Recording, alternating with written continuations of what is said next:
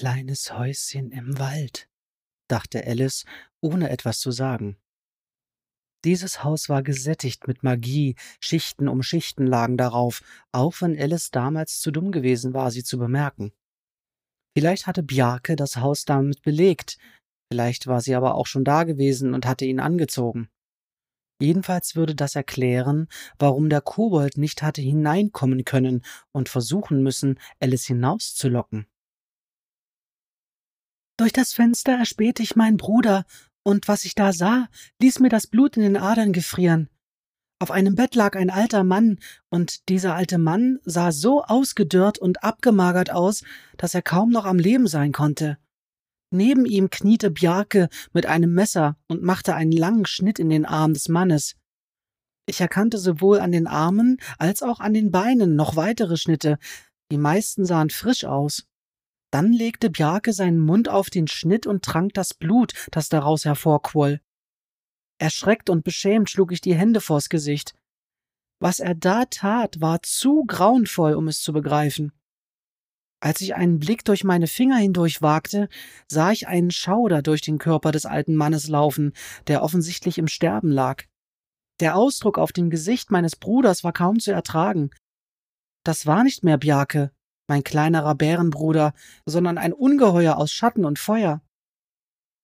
Als sich unsere Blicke trafen, drehte ich mich um und rannte, rannte und rannte zurück zum Dorf, hoffte gegen alle Wahrscheinlichkeit, dass er mir nicht folgte, denn ich wollte nicht so tun müssen, als sei dieses Ungeheuer mein Bruder, und ich wollte die Lügen, die er mir bestimmt erzählen würde, nicht hören. Ich weiß nicht einmal mehr, wie ich nach Hause gekommen bin, denn meine Augen waren blind vor Tränen und ich konnte den Weg nicht sehen. Als ich nach Hause zurückkam, war er schon da, und mir war sofort klar, dass er versuchen würde, so zu tun, als sei es nie passiert, dass er sagen würde, dass es nicht er gewesen war, den ich im Wald gesehen habe. Ich schnitt ihm das Wort ab, als er anfing zu erklären und sagte ihm, er solle gehen und nie wieder zurückkommen und dass es meinen Bruder nicht länger gab. Er antwortete mit einer Geschichte, die nur eine totale Närrin geglaubt hätte und die ich, so sehr ich ihn auch liebte, niemals glauben konnte, auch wenn ich es gern getan hätte und mir das Herz brach, so sehr wollte ich es. Er behauptete, der Mann in dem Häuschen im Wald sei der kranke Reisende, den er in der Nacht seines ersten Jagdausflugs getroffen hätte. Er hätte dem Mann zu dem Häuschen geholfen, und der Mann hätte Bjarke erzählt, er sei ein Zauberer und sterbenskrank, und er wolle seine magischen Kräfte an ein Kind weitergeben, das ihrer würdig sei, so dass sein Vermächtnis weiterleben könne. Er verriet Bjarke die geheime Methode, mit der mein Bruder die Magie in seinen eigenen Körper aufnehmen könne. Bjarke behauptete, dass ihn dies natürlich abgestoßen hätte, aber ich sah, wie seine Augen glänzten und glaube, dass es ihm nicht das geringste ausgemacht hat. Ja, ich glaube, er hat es genossen. So wie Bjarke es erzählt hat, hat der Mann die ganze Nacht versucht, ihn davon zu überzeugen, dass er im Sterben liege. Es sei sehr wichtig, dass seine Magie nicht in seinen sterbenden Körper verbleibe, weil sie von anderen Magiern gestohlen werden könnte, die Böses im Schilde führten. Und da Bjarke reinen Herzens war, wollte der Mann seine Macht unbedingt auf ihn übertragen, und am Ende hatte Bjarke nachgegeben. Aber du glaubst ihm nicht, dass die Magie ihm freiwillig übertragen wurde, sagte Alice. Nein, das glaube ich nicht, seufzte Brinja. Ich halte es für wesentlich wahrscheinlicher, dass Bjarke den Zauberer im Wald dabei beobachtet hat, wie er Magie wirkte und dass er den Mann verletzt hat, um ihn zu schwächen.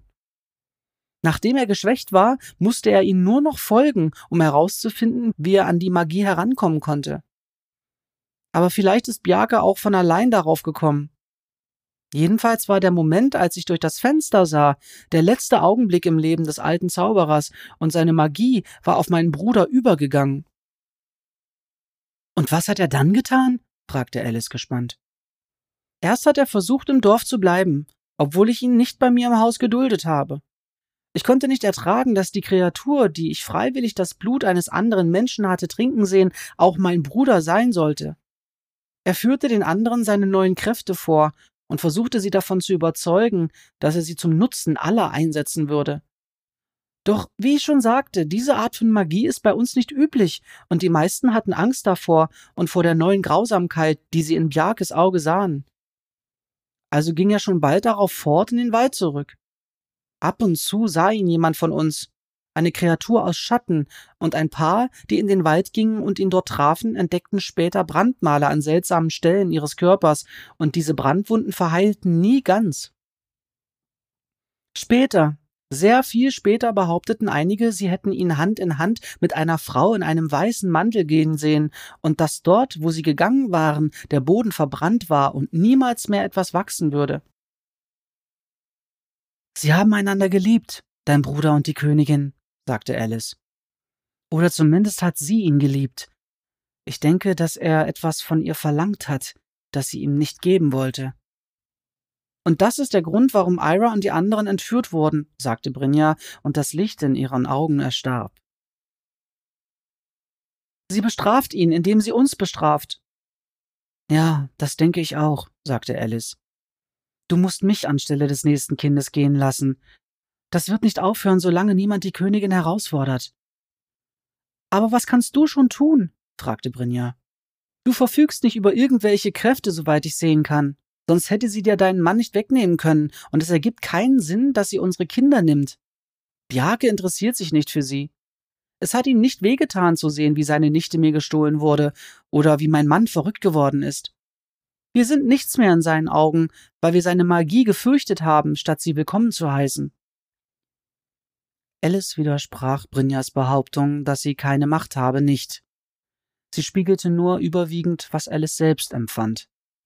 Der Unterschied zwischen ihr und den Dorfbewohnern allerdings war, dass Alice Hatcher nicht kampflos gehen lassen würde. Sie konnte nicht nachvollziehen, wie sie ihre Kinder so leicht gehen lassen konnten und dachte, dass zumindest Brynjas Mann etwas Widerstandsgeist gezeigt hatte, auch wenn er darüber verrückt geworden war. Außer Warten gab es nicht viel zu tun bis zu ihrem Treffen mit dem Ältesten. Als es soweit war, schwang sich Alice ihr Bündel über die Schulter auch wenn sie nicht genau wusste, warum sie es mitnahm. Es war nicht viel darin, außer einer Decke und schmutziger Kleidung und etwas, das sie vergessen sollte, ein Fläschchen mit etwas darin, das inzwischen tot sein sollte. Das Messer war weg und der Rosenanhänger, den Bess ihr gegeben hatte, ebenfalls, er musste zusammen mit dem Messer heruntergefallen sein, nahm sie an, als Kott sie am Knöchel gepackt und kopfunter herumgeschwenkt hatte, und ihr gesamtes Essen war auch aufgebraucht. Die Decke konnte sie aber vielleicht noch brauchen, dachte Alice, besonders oben auf dem Berg.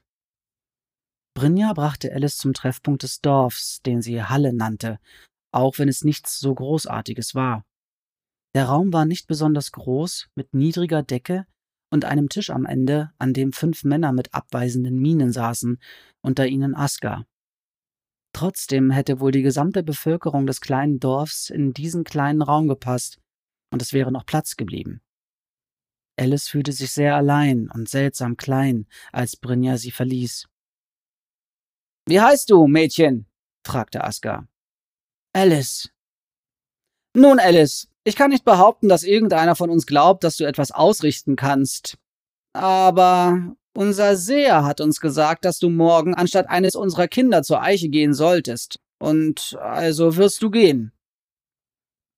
Alice wusste nicht, was sie auf diese harsche Erklärung antworten sollte also nickte sie nur. Irgendwie hatte sie so etwas wie eine Verhandlung erwartet, den Austausch von Argumenten oder ein Streitgespräch, oder dass sie die Männer von ihrem Plan überzeugen müsste. Du kannst gehen, sagte Aska, und die anderen Männer nickten. Wozu dann so ein Getue? fragte sich Alice, während sie die Halle wieder verließ. Sie hätten einfach eine Nachricht zu Brynja schicken können. Sie wollten dich sehen, um herauszufinden, aus was für einem Holz du geschnitzt bist, flüsterte eine Stimme, und das war nicht ihre eigene. Sie wischte sich am Ohr entlang, als wollte sie eine Fliege verscheuchen. Wirklich, sie hatte keine Ahnung, wie Grinser es geschafft hatte, aber irgendwie war es ihm gelungen, erneut eine Verbindung zu ihr herzustellen. Allerdings war diese Verbindung instabil und nicht so stark wie früher, sonst würde er ihr ständig mit seinen unverlangten Ratschlägen auf die Nerven fallen. Warum interessierte er sich überhaupt noch für sie? Alice war weit weg von der Stadt, weit weg von Grinser und dem Einfluss, den er durch sie gewonnen hatte. Natürlich hatte sie ihm nicht helfen wollen, aber sie und Hatcher hatten das Kaninchen getötet und das Walrus und die Raupe, und daher kontrollierte Grinser jetzt einen großen Teil der Stadt. Was wollte er jetzt noch von ihr, außer sich zu unterhalten? Und echt jetzt, dachte Alice, wenn er mich schon beobachten und sich einmischen muss, warum tut er dann nicht zur Abwechslung mal was Nützliches, wie zum Beispiel mich zu warnen, bevor Hatcher in den Wald davonläuft, dachte sie. Die komische Begegnung mit den Älteren und die Erinnerung an Grinser machten sie sehr missmutig, so dass sie, als Brinja ihr erwartungsvoll entgegenblickte, nur wütend knurrte Sie lassen mich gehen. Kurz darauf setzte sie etwas milder hinzu Entschuldige. Brinja schüttelte verständnisvoll den Kopf. Schon in Ordnung. Es ist einfach alles ein bisschen viel. Ja, sagte Alice und fasste einen Entschluss. Ich denke, ich sollte jetzt gehen, um heute Abend schon an der Eiche zu sein. Brinja starrte sie verblüfft an. Aber Vollmond ist erst morgen. Ich weiß, sagte Alice. Und wenn die weiße Königin mich heute nicht mitnimmt, wird sie es sicher morgen tun, solange ihr alle hier im Dorf bleibt und keine Kinder hinschickt. Aber warum willst du schon heute Abend gehen? Ich hab so ein Gefühl, sagte Alice. Sie sagte nichts davon, dass sie sich Sorgen um Penn machte, der irgendwo am anderen Ende des Dorfs lauerte. Sie wollte weder, dass die Dorfbewohner den Riesen zu Gesicht bekamen, noch, dass ihm irgendetwas zustieß. Alice hatte nicht vergessen, dass es der graue König gewesen war, der ohne Grund Penns Brüder erbarmungslos verbrannt hatte. Nun, sagte Brinja, als sie ins Haus zurückkamen, ich habe ein paar Sachen für dich, die du mitnehmen kannst. Sie hatte bereits einen kleinen Stapel Vorräte zusammengestellt, frische Kleidung anstelle von Alice alten Sachen und etwas Brot und Käse in ein Tuch eingeschlagen. Über dem Stuhl hing ein schwerer Pelzumhang, der Alice sehr bekannt vorkam. Sie leerte ihr Bündel, zog jedoch das Fläschchen mit dem Ding, das vergessen werden musste, sorgfältig aus der Tasche ihrer alten Hose und legte es ganz nach unten in den Sack. Sie sah nicht einmal hin dabei, achtete aber darauf, das Fläschchen so zu halten, dass auch Brinja es nicht sehen konnte. Die rümpfte die Nase, als sie Alice schmutzige Sachen und die Decke nahm und sie wortlos nach draußen trug. Kurz darauf war das Bündel wieder gefüllt. Alice legte sich den Umhang um. Ich habe noch etwas für dich, sagte Brinja und öffnete die Truhe, die am Fuß des Betts stand. Sie holte ein großes Messer heraus, sehr ähnlich den Messern, die Hatcher trug, und Alice wusste, dass dies das Jagdmesser ihres Mannes gewesen sein musste. Alice hob protestierend die Hände. Das kann ich nicht, begann sie, aber Brinja schnitt ihr das Wort ab. Mir nützt es nichts, sagte sie. Und du weißt nicht, welche Gefahren dir begegnen werden. Bitte nimm es. Alice nahm es. Es war sehr viel schwerer als das kleine Messer, das Bess ihr gegeben und das sie im Wald verloren hatte, und es sah sehr viel mehr nach einer richtigen Waffe aus irgendwie. Das kleine Messer war die letzte verzweifelte Zuflucht gewesen, wenn sie sich verteidigen musste. Dies war die Klinge eines Angreifers, etwas, das Alice nicht war. Aber etwas, das du vielleicht sein musst, dachte sie. Sie ließ das Messer in ihr Bündel gleiten. Dann stand sie vor Brinja und wusste nicht, was sie zu dieser Frau sagen sollte, die so viel verloren hatte. Brinja legte ihr die Hände auf die Schultern und zog sie zu sich herunter, damit sie ihr einen Kuss auf die Stirn geben konnte. Mögen alle Götter über dich wachen und dir Mut verleihen, wenn du ihn brauchst. Ich werde mein Bestes geben für dich, sagte Alice. Für Ira.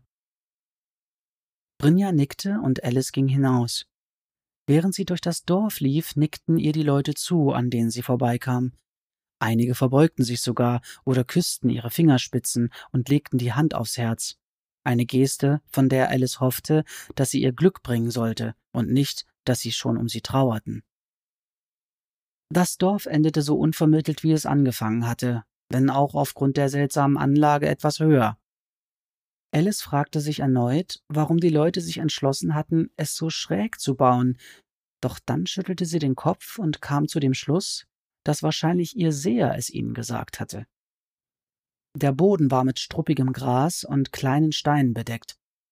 Etwas weiter oben konnte sie die großen Felsbrocken aus ihrem Traum sehen, ein Meer aus Felsen, das schwierig zu überklettern sein würde. Von einer großen Eiche war weit und breit nichts zu sehen, aber da es hier nicht besonders viele Bäume gab, sollte sie nicht schwierig zu finden sein. Das Wetter war freundlich, die Sonne schien auf ihren Pelzumhang und machte ihn schwer. Sie nahm ihn ab und legte ihn sich über den Arm, aber das wurde schon bald unbequem, als der Hang steiler wurde. Zu gern hätte sie das schwere Ding einfach liegen gelassen, aber das war ein dummer Gedanke. Oben auf dem Berg würde es kalt sein. Ein paar Stunden später blieb sie stehen und blickte zurück. Sie war nicht so weit gekommen, wie sie gehofft hatte. Wie konnten die Dorfbewohner ihre Kinder so schnell zur großen Eiche bringen? Gingen sie früher los, als Alice es getan hatte? Sie machte Rast, aß und trank etwas und fragte sich, wo Penn sich wohl versteckt hielt. Es gab hier eigentlich nichts, wohinter sich ein Riese verstecken könnte. Alice ging weiter, bis es dunkel wurde und sie an den Beginn des steinernen Meers kam. Als die Sonne unterging, wurde es schnell kalt und sie war wieder dankbar für den Umhang. Erschöpft hielt sie Ausschau nach einer kleinen Senke, in der sie vor dem Wind geschützt wäre. Als sie es sich bequem gemacht hatte, schloss Alice die Augen und versuchte nicht darüber nachzudenken, wie still es war. Sie schloss die Augen und hoffte auf einen traumlosen Schlaf. Miss Alice! Eine große Stimme, eine sehr höfliche Stimme. Miss Alice! wiederholte die Stimme. Alice schlug die Augen auf und sah, dass es immer noch stockfinster war und Penn sich über sie beugte, ein dunkler Umriss, der die Sterne auslöschte.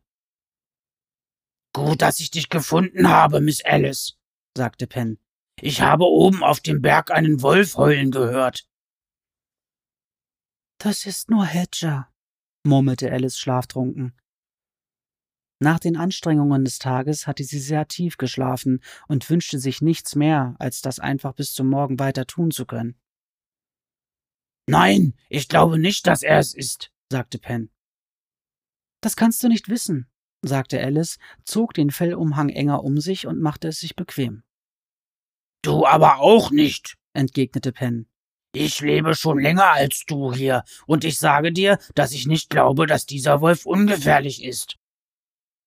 Der Kobold hält sich ein eigenes wildes Rudel, und die weiße Königin hat einen weißen Wolf, der alles für sie tut.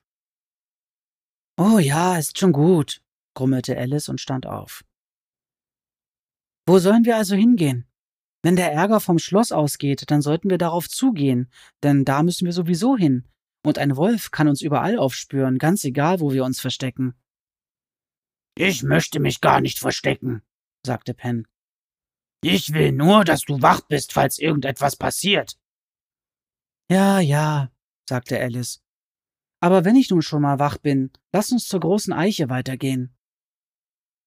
Auf Pens fragenden Blick hin berichtete Alice ihm von dem Baum, unter dem die Dorfbewohner ihre Opfer für die Königin ließen. Davon wusste ich nichts, sagte Pen. Genügt es nicht, dass sie alle Reisenden hereinlegt, die in den Wald kommen? Und noch etwas, setzte Alice hinzu. Eine der Frauen im Dorf hat mir erzählt, dass diese Königin nicht dieselbe ist, die dich und deine Brüder verflucht hat. Alice konnte den Gesichtsausdruck des Riesen im Dunkeln nicht genau erkennen, aber sie hatte das Gefühl, dass er vor Schreck zusammengezuckt war. Ist sie nicht? fragte Penn. Aber wie kann das sein? Es fühlt sich jedenfalls genau an wie dieselbe Königin, wenn sie mit mir spricht.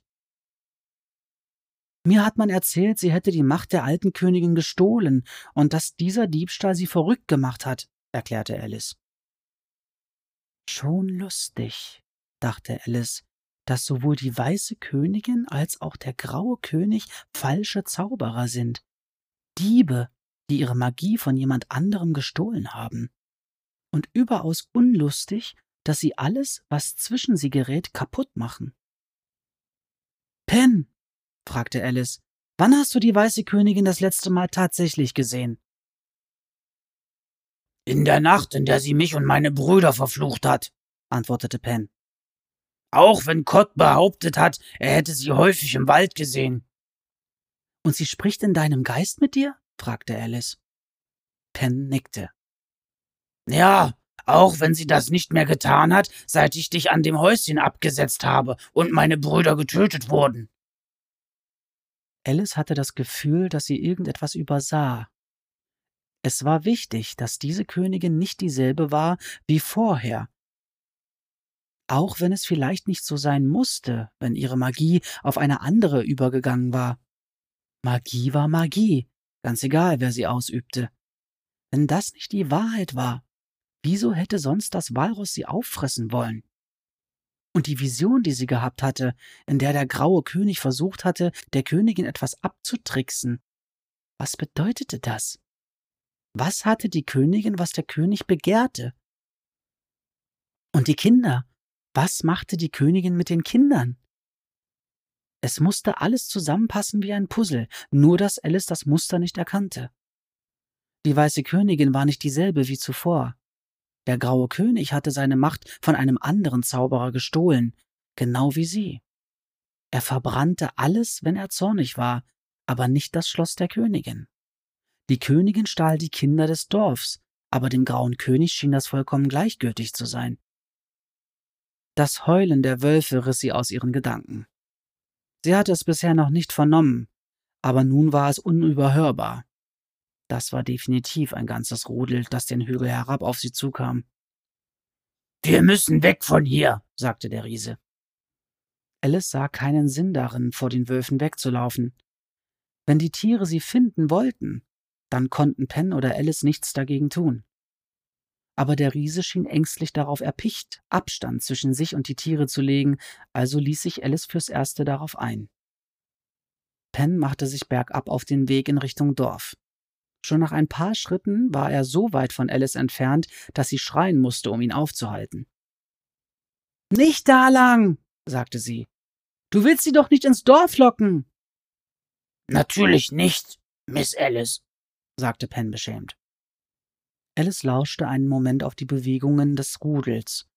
Es war schwer auszumachen, wo die Wölfe sich genau befanden, weil die Geräusche am Berghang seltsam widerhallten. Erst wirkte es, als seien sie direkt über ihnen, dann waren sie beinahe neben ihnen zu hören. Sie beschloss, den Lärm zu ignorieren und direkt den Berg hinaufzugehen, weil das die Richtung war, in die sie so oder so gehen musste. Alice stieg den Berg hinauf und Penn stieg mit ihr bergauf, allerdings war er immer sehr schnell so weit voraus, dass er auf sie warten musste. Er hatte ihr angeboten, sie wieder zu tragen, wie er es im Wald getan hatte, aber sie wollte sich lieber aus eigener Kraft bewegen. Ein sehr kleiner Teil von ihr misstraute dem Riesen immer noch und wollte nicht erneut in seiner Hand gefangen sein. Wenn die weiße Königin zu ihm sprach, würde er ihr dann wieder gehorchen? Er sagte nein, behauptete, er wolle Rache für den Tod seiner Brüder an ihr nehmen. Aber wie konnte Alice sicher sein? Penn hatte der Weißen Königin sehr lange gedient, in der einen oder anderen Form. Er hatte behauptet, den Wald nicht verlassen zu wollen und hatte es doch getan. Was, wenn er Alice in eine Falle führte? Während Alice mit diesen Gedanken beschäftigt war, verstummten die Geräusche der Wölfe mit einem Mal. Erst merkte sie es gar nicht, doch dann holte sie Penn ein, der sich verwirrt umschaute. Was ist? fragte Alice, und dann merkte sie, wie still es war. Wo sind Sie hin? Vielleicht waren Sie gar nicht wirklich da, vermutete Penn. Ein Trick, dachte Alice. Wieder einmal. Genau wie der, den der Kobold bei mir in dem Häuschen versucht hat. Sie hoffte inständig, dass das nicht bedeutete, dass der Kobold in der Nähe war. Dann plötzlich war es wieder da. Das Scharren, Krallen bewährter Pfoten, das Hecheln, das Knurren und Heulen, wie sie es zuvor noch nie gehört hatten, und es schien ganz dicht hinter ihnen zu sein. Alice starrte in die Dunkelheit unter ihnen und dachte, sich bewegende Schatten zu sehen, die sehr schnell auf sie zukamen und das Glänzen weißer Fangzähne im Mondlicht. Schnell, Miss Alice, schnell, schnell, sagte Penn. Geh du vor, ich halte sie hier auf. Alice beeilte sich. Hastig kletterte sie über die Felsen immer höher und höher, bis sie Penn nicht mehr sehen konnte. Die Geräusche der Wölfe kamen weiter näher, und Alice fragte sich, ob die Tiere den Riesen einfach umgangen hatten. Dann fühlte sie, wie sich die Erde unter ihren Füßen bewegte und hörte ein lautes, scharrendes Geräusch. Penn musste ein oder zwei Felsbrocken angehoben haben und war dabei, ihn auf die Wölfe unter sich zu werfen. Und einer davon könnte Hatcher sein, dachte Alice. Als sie das Krachen hörte und das herzerweichende Jaulen der verletzten Tiere, stieg eine Welle der Panik in ihr auf. Hatcher! keuchte sie, und dann hörte sie wieder das Krachen von Stein auf Knochen. Der ganze Berghang schien zu erzittern. Danach war von dem Wolfsrudel nichts mehr zu hören, entweder weil sie in alle Richtungen auseinandergestoben oder weil sie alle tot waren. Alice wusste es nicht. Sie blinzelte ins Dunkle in der Erwartung, Penn zurückkommen zu sehen, aber da war niemand. Sie konnte nicht einmal den Umriss des Riesen erspähen. Penn? rief sie. Da war nichts. Kein Geräusch riesiger Schritte, kein Steinschlag, nichts. Sie rief den Namen des Riesen noch einmal, und ihre Worte hallten durch die Nachtluft. Was nun? dachte Alice. Der Riese war verschwunden, was Alice nicht einmal für möglich gehalten hatte. Ihr Magen rebellierte nervös. Was immer Penn aus dem Weg räumen konnte, könnte das bei ihr mit dem kleinen Finger erreichen.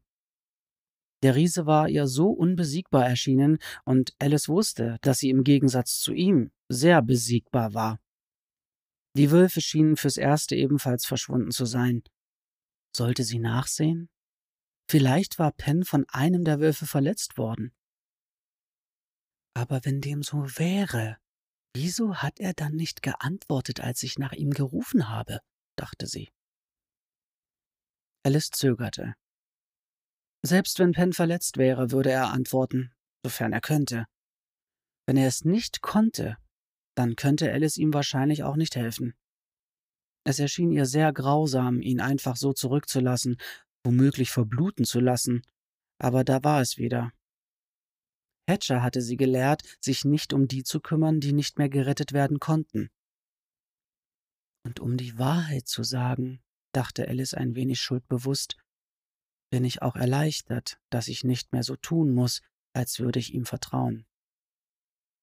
Sie kletterte weiter, obwohl sie Angst hatte, in der Dunkelheit die große Eiche zu verpassen. Das ängstliche Gefühl wuchs in ihrem Bauch, das Gefühl, dass ihr die Zeit davonlief. Sie musste an dem Baum ankommen, bevor die Königin das Opfer mitnahm. Die ersten rosa und orangefarbenen Finger der Morgenröte tasteten bereits den Himmel ab, als sie endlich den Baum erblickte. Sie fragte sich, wie sie auf die Idee gekommen war, ihn übersehen und daran vorbeilaufen zu können. Selbst in der Dunkelheit erschien ihr der Gedanke absurd. Die Eiche war sehr viel größer, als sie es in ihrem Traum gewesen war.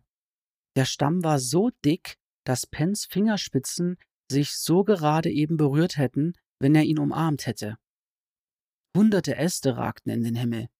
Der ganze Standort des Baums war so seltsam, dass Alice sich nicht mehr darüber wunderte, dass die Dorfbewohner ihn für magisch hielten. Meilenweit im Umkreis war kein weiterer Baum zu sehen, und die Vegetation reichte Alice kaum bis zum Knie. Hatte die Weiße Königin, die erste Weiße Königin, diesen Baum gepflanzt? Oder war er durch irgendeine andere Magie hier erschienen? Alice hatte nichts mehr von Penn oder den Wolfen gehört, auch wenn sie zweimal stehen geblieben war, weil sie meinte, Schritte hinter sich gehört zu haben. Jedes Mal hatte sie sich mit wildklopfendem Herzen umgedreht, voller Angst in die grapschenden Klauen des Kobolds zu blicken. Jedes Mal war da nichts gewesen außer leerer Luft und ihren eigenen Ängsten. Jetzt, da die Sonne aufging und sie den Baum erreicht hatte, fühlte Alice plötzlich die Erschöpfung, die sie bisher verdrängt hatte. Sorge, Angst und Unsicherheit schlugen über ihr zusammen, so dass sie ins Taumeln geriet und auf die Knie fiel. Ihr blieb nur ein kurzer Moment, um zu denken, dass es wahrscheinlich nicht besonders sicher war, sich am helligsten Tag hier hinzulegen, bevor ihr Kopf gegen eine große Wurzel krachte und sie gar nichts mehr dachte. Alice schlug die Augen auf und stellte fest, dass sie zwischen den Wurzeln des Baums lag wie in den Armen einer Mutter. Der Boden unter ihr war warm und fruchtbar und vibrierte wie eine prall gefüllte Ader, in der rotes Blut floss. Als sie die Wurzeln um sich herum berührte, zitterten sie unter ihren Fingern wie eine Katze, die nach Zuneigung von ihrem Besitzer sucht. Irgendetwas war anders mit diesem Baum, dachte sie, während sie in eine Art verträumten Halbschlaf zurückfiel. Die Äste waren anders. Es waren Blätter daran, hübsche grüne Blätter, die im Sonnenlicht glitzerten wie Edelsteine. Da waren keine Blätter gewesen, als Alice angekommen war, denn es war noch früh im Jahr und die Bäume schlugen noch nicht aus. Der einzige Grund, warum du denkst, es wäre Frühling, ist dieser Junge und seine Gans. Die Gans, die eigentlich brüten sollte. Du weißt gar nicht wirklich, welche Jahreszeit ist. In der Tat, Miss Alice, wenn irgendetwas in diesem ganzen Abenteuer klar geworden ist, dann, dass du im Grunde überhaupt nichts weißt. Seit du das Krankenhaus verlassen hast, bist du hinter Hatcher hergestolpert, und seit er nicht mehr da ist, stolperst du im Kreis herum. Du bist eigentlich ziemlich armselig. Alice, auch wenn Grinser aus irgendeinem Grund zu denken scheint, dass mehr in dir steckt. Der Boden unter ihr pulsierte erneut und ein komisches Gefühl überkam sie. Das komische Gefühl, dass unter ihr etwas verborgen war, das versuchte hinauszukommen. Wenn da etwas unter dir ist, solltest du wahrscheinlich nicht einfach da liegen bleiben, sagte eine Stimme, eine Stimme, die mehr nach Grinser klang als nach Alice. Normalerweise wäre Alice ziemlich sauer auf Grinser gewesen, weil er sich schon wieder einmal einmischte. Doch was er sagte, war vernünftig. Sie sollte sich besser bewegen, bevor etwas Schreckliches geschah, zum Beispiel bevor diese unter ihr pulsierende Erde aufbrach und sie verschluckte. Sie stand auf, aber sehr langsam. Irgendwie konnte selbst der Gedanke vom Berg verschluckt zu werden ihr keine besondere Dringlichkeit vermitteln. Dicke Pollenstränge segelten vom Baum und landeten sanft auf ihrem Gesicht. Sie wischte sich die Wangen ab und war ganz hingerissen von dem glitzernden Zeug an ihren Fingern. Beweg dich, beweg dich. Ist ja schon gut, murrte Alice. Sie wollte sich nicht unbedingt bewegen, aber der Boden verhielt sich wirklich sehr eigenartig. Die Bewegung rollte jetzt in Wellen unter ihren Füßen hindurch, hob sie kurz hoch und senkte sie wieder ab. Das ist wirklich alles sehr seltsam, murmelte Alice. Mit das Seltsamste, was ich bisher erlebt habe. Und ich habe eine Menge seltsamer Sachen erlebt. Mehr als genug, um's mal deutlich zu sagen. Ein Schatten fiel über sie, und als sie aufsah, erblickte sie Penn. Vor ihren Augen schrumpfte der Riese zu einem normalen Menschen, während Alice sprachlos vor Verwunderung die Verwandlung beobachtete einem ziemlich gut aussehenden Menschen sogar mit ernsten grünen Augen und dicken braunen Locken und den sehnigen Muskeln eines Bauern. Pen, sagte Alice. Was ist denn mit dir passiert? Sie hat mir das Herz zerquetscht, sagte Penn ziemlich trocken. Ich war dabei, diese Wölfe zurückzuschlagen und dachte, dass es mir ein leichtes wäre, sie mit den Steinen zu erschlagen, als ich plötzlich wieder ihre Stimme in meinem Kopf gehört habe. So wütend war sie, hat mich ein Verräter geschimpft und gesagt, ich wäre ihre Kreatur. Aber ich gehörte nicht mehr ihr, und das habe ich ja auch geantwortet, nicht nach dem, was meinen Brüdern zugestoßen ist. Und da hat sie gesagt, nun, du hast es ja nicht anders gewollt. Dann hatte ich grausame Schmerzen im Brustkorb, als hätte sie ihre Hand hineingesteckt, hielt mein Herz in ihren Fingern und drückte es fest zusammen. Aber dann war plötzlich alles wieder vorbei, und jetzt bin ich hier, und Miss Alice, es tut mir furchtbar leid, dass ich dich allein gelassen habe. Ist schon in Ordnung, sagte Alice und hatte ein schrecklich schlechtes Gewissen, weil sie an Penn gezweifelt hatte. Danke, dass du mich vor den Wölfen gerettet hast. Das war doch selbstverständlich, sagte Penn. Er zeigte auf eine Stelle hinter Alice. Du bewegst dich jetzt besser, Ich denke, es bricht jetzt auf.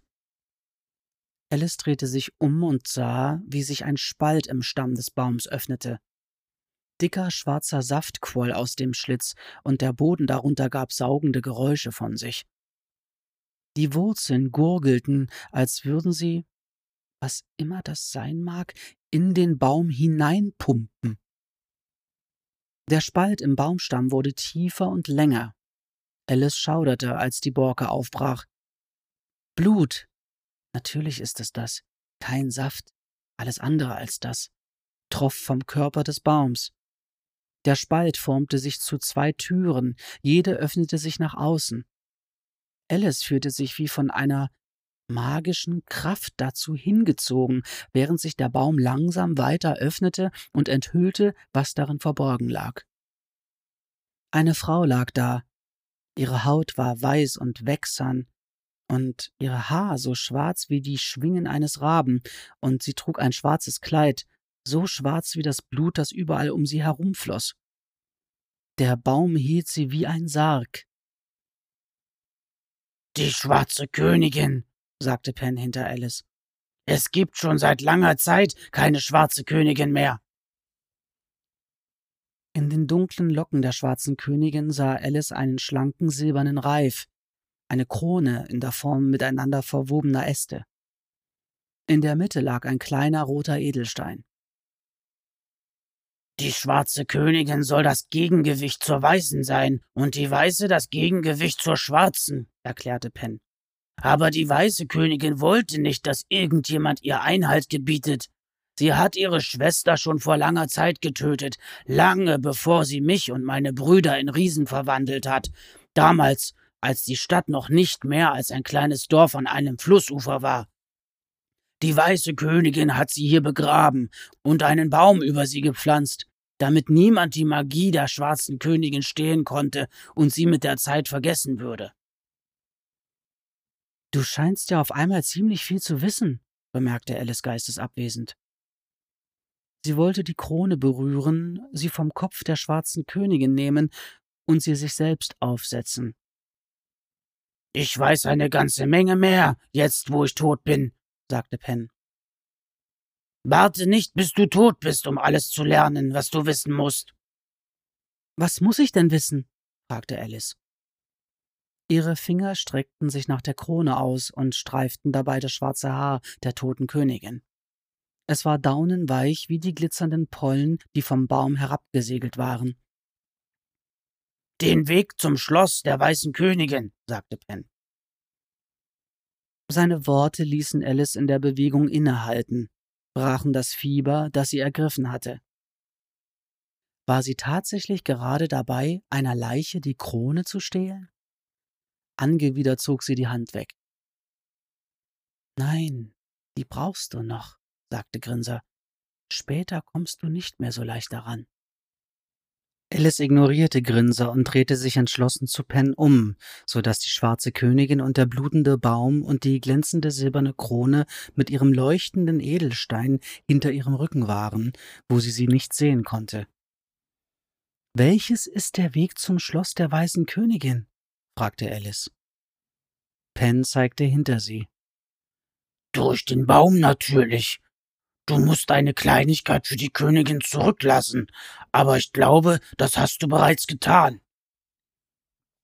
Alice berührte ihre Stirn direkt unter dem Pony. Die Stelle, wo sie gegen die Baumwurzel geschlagen war, fühlte sich klebrig an. Ich muss jetzt gehen, Miss Alice, sagte Penn. Meine Brüder rufen nach mir. Eine Welle der Zuneigung zu dem ehemaligen Riesen überkam sie und auch ein bisschen Angst. Sie wollte nicht wieder allein sein. Geh nicht! Penn lächelte sanft. Ich muss. Und du musst weitergehen, denn deine Zeit zum Ausruhen ist noch nicht gekommen. Ich will aber endlich ausruhen, sagte Alice und meinte es von ganzem Herzen. Ich habe lange in einem Käfig gelebt und davor in einer anderen Art von Käfig. Als ich versucht habe, aus dem ersten auszubrechen, haben sie mich in einen anderen gesteckt, der noch viel, viel schlimmer war. Ich wünsche mir nichts mehr, als endlich den Ort zu finden, von dem ich geträumt habe. Ein kleines Haus auf einer grünen Wiese an einem See. Dieses Haus ist für dich noch in weiter Ferne, sagte Penn. Du hast noch einen langen Weg vor dir, aber du wirst niemals dorthin kommen, wenn du jetzt nicht durch diese Tür gehst. Natürlich, sagte Alice und musste sich sehr anstrengen, um nicht in Tränen auszubrechen. Weinen würde nicht helfen. Weinen brachte nie irgendetwas in Ordnung. Meine Brüder rufen nach mir, sagte Penn noch einmal. Alice schlug die Augen auf. Sie lag flach ausgestreckt auf dem Rücken unter der riesigen Eiche, und die Äste über ihr waren kahl, ohne auch nur ein Anzeichen von Knospen. Langsam richtete sie sich zum Sitzen auf und rieb sich die schmerzende Stelle an ihrer Stirn. Sie sollte wohl besser aufhören, sich immer mit dem Kopf voran in die Dinge zu stürzen, dachte sie, denn der hatte in diesen letzten Wochen doch einiges aushalten müssen. Sie blickte sich um. Neben ihr auf dem Boden lag ihr Bündel. Auf der Baumwurzel, auf der ihr Kopf gelegen hatte, waren ein paar Blutstropfen. Jetzt, da sie hinsah, schienen sie in die Wurzel einzuschmelzen, und in der Baumrinde öffnete sich ein Spalt. Sie holte erschreckt Luft und sprang auf. Ihr war plötzlich kalt geworden, und sie zog den Pelzumhang enger um sich. Sie rechnete damit, dass der Spalt sich zu zwei Türen formen würde, und das tat er dann auch. Nun erwartete sie auch das weiße, wächserne Gesicht der toten Königin zu sehen und die blinkende silberne Krone und wusste nicht, ob sie ein zweites Mal würde widerstehen können. Doch als sich die Türen im Baum weit öffneten, war die schwarze Königin nicht zu sehen. Stattdessen sah sie einen unmöglichen Tunnel in dem Baum. Unmöglich, weil es in Bäumen keine Tunnel geben sollte, und ganz sicher sollte es keine Tunnel in Bäumen geben, die sich noch bis weit hinter dem Baum erstreckten. Du fängst allmählich besser an, an das Unmögliche zu glauben, Alice, denn das Unmögliche wird einfach immer wieder passieren, sagte sie und erinnerte sich vage daran, das schon einmal gesagt zu haben, nur dass es damals nicht gewirkt hatte. Alice wollte nicht wirklich in den Tunnel gehen, sie fühlte sich nicht wohl in engen Räumen, und auch wenn der Tunnel sehr lang wirkte, so sah er doch gleichzeitig recht eng aus. Doch da war nichts zu machen. Penn hatte ihr gesagt, dass sie weitergehen musste, denn die Kinder und Hatcher und die Weiße Königin und der Kobold warteten auf sie. Alice wusste, dass die Überraschung nicht auf ihrer Seite sein würde. Die Weiße Königin hatte Penn getötet, und sie wusste ganz sicher, dass Alice keins der Kinder aus dem Dorf war. Also warum, überlegte Alice, während sie in den Baum hineintrat, zerquetscht sie nicht einfach mein Herz, wie sie es mit Pens getan hat? weil ihr Kobold mich für sich haben will und sie ihm einen Gefallen tun möchte, oder weil sie mir nichts antun kann, solange keine Verbindung zwischen uns besteht, wie sie sie zu ihren Riesen hatte? Es gab so viel, das Alice nicht verstand und, um die Wahrheit zu sagen, auch nicht unbedingt verstehen wollte. Sie wollte einfach nur zu Ende bringen, was zu Ende gebracht werden musste, damit sie endlich nach Hause gehen konnte. Es war schon sehr lange her, dass sie ein Zuhause gehabt hatte. In einem kleinen Häuschen wäre deine Macht verschwendet, erklärte Grinser. Und was würdest du da mit dem Mörder machen, den du dir als Haustier hältst? Ihn zähmen und Ehemann und Vater eines Wurfs kleiner Alice spielen lassen? Das reicht jetzt, Grinser, sagte Alice laut, und die Stimme verstummte. Sie wusste nicht, ob Grinser wirklich ihre Gedanken hören konnte oder ob sie sich die Stimme in ihrem Kopf nur einbildete. Auf eine schräge Art würde es Sinn ergeben, eine rechthaberische Stimme im Kopf zu haben, die sie Grinser zuschrieb. Er bekam mit, was sie tat. So viel schien sicher. Also musste sie, also musste immer noch eine irgendwie geartete Verbindung zwischen ihnen bestehen, auch wenn Alice dachte, sie hätte sie abgebrochen. Er wollte immer noch etwas von ihr. Alice hingegen hatte die Nase ziemlich voll davon. Sie brauchte nicht auch noch Grinser, der sie auf Schritt und Tritt beobachtete. Die Türen schlossen sich schnell und geräuschlos hinter ihr, und der Tunnel war plötzlich sehr dunkel. Alice überlegte kurz, dass es vielleicht besser so war, weil sie dann nicht an die niedrige Decke über ihrem Kopf erinnert würde und die immer enger an sie heranrückenden Wände. Dann jedoch fiel ihr ein, dass die Dunkelheit auch ein sehr gutes Versteck für einen lauernden Kobold bieten würde. Zwischen ihren Schulterblättern kribbelte dieses schaurige Gefühl, dass sich jemand von hinten an sie heranschlich. Sie bekam es, unabhängig davon, ob es so war oder nicht. Sie brauchte Licht. Und natürlich war jetzt, da sie seine Unterstützung brauchen konnte, von Grinser nirgendwo etwas zu hören. Du hast ihn selbst weggeschickt, dachte sie mit ihrer eigenen genervten Stimme und sie hatte keine Ahnung, wie sie mit Hilfe von Magie Licht machen sollte. Hör auf, darüber nachzudenken, sagte Alice. Ihre Stimme hallte in dem Tunnel wieder, löste ein seltsames Echo aus, das sich anhörte, als flüsterte sie sich selbst ins Ohr. Du hast aus Asche Feuerholz gemacht, oder nicht? Das war etwas anderes. Du hast nur etwas in seine ursprüngliche Form zurückverwandelt. Sie schlurfte los und tastete sich dabei mit der Hand an der Tunnelwand entlang. Hab keine Angst, Alice. Wenn du es nicht mit Magie probieren willst, solltest du auch keine Angst haben.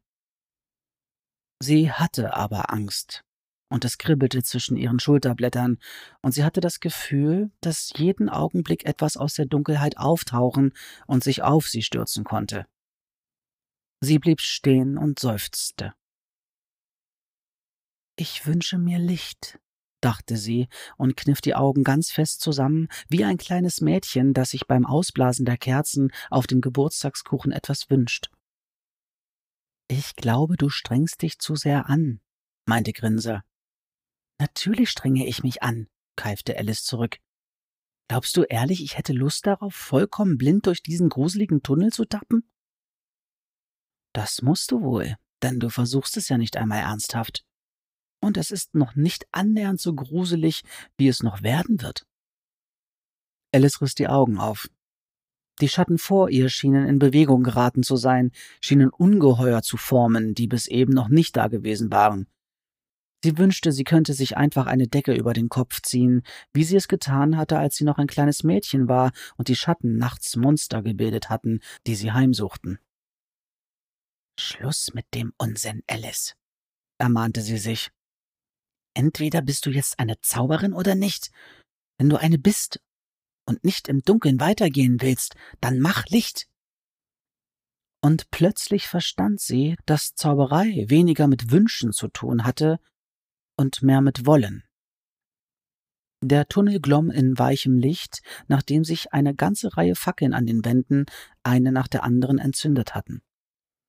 Sehr viel besser, sagte Grinser, und Alice Stimme sagte es ebenfalls, so dass sie sich wieder nicht ganz sicher sein konnte, ob Grinser in ihrem Kopf war oder ob es nur der Teil von ihr war, der allmählich die Geduld mit ihrem Hin und Her verlor.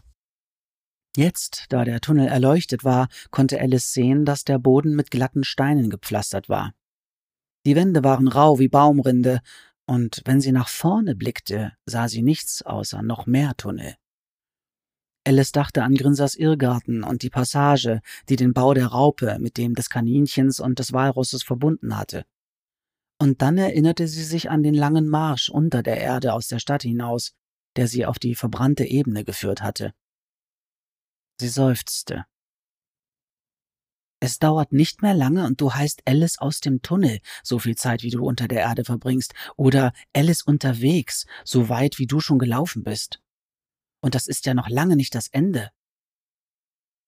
Es ist noch sehr weit bis zu deinem kleinen Häuschen und der schönen grünen Wiese, dachte sie und ging los. Alice ging und ging. Wenn sie müde war, machte sie Rast, und wenn sie hungrig war, aß sie etwas. Ohne die Sonne verlor sie jegliches Zeitgefühl. Als es ihr vorkam, als sei sie schon sehr lange unterwegs gewesen, gelangte sie in einen großen Raum.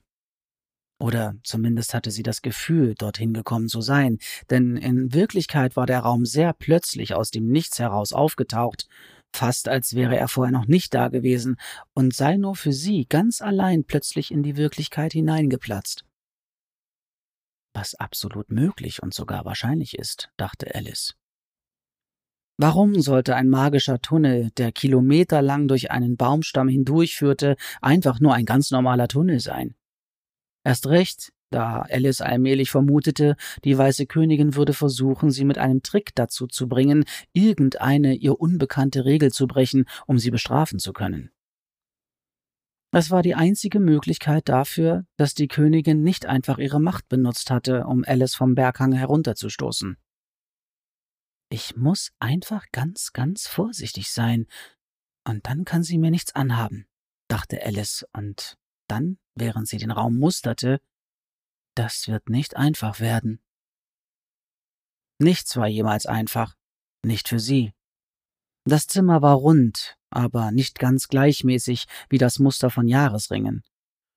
Es gab vier Türen, in etwa angeordnet wie die Himmelsrichtungen auf einem Kompass. Vier vollkommen normal aussehende Türen, die, da war sich Alice sicher, alles andere als normal waren. Eine führt zur weißen Königin, murmelte sie, und eine in den sicheren Tod. Und die anderen zwei?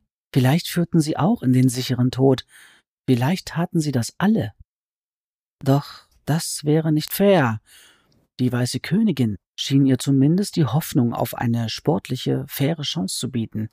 Sonst wären Alice und Hatcher erst gar nicht heil aus dem falschen Dorf am Ende der Ebene gekommen. Der beste Weg, gar nicht erst herauszufinden, was hinter den schlimmen Türen ist, besteht darin, gleich beim ersten Mal durch die richtige Tür zu gehen, sagte Alice. In der Hoffnung auf nützliche Hinweise starrte sie jede Tür einzeln an.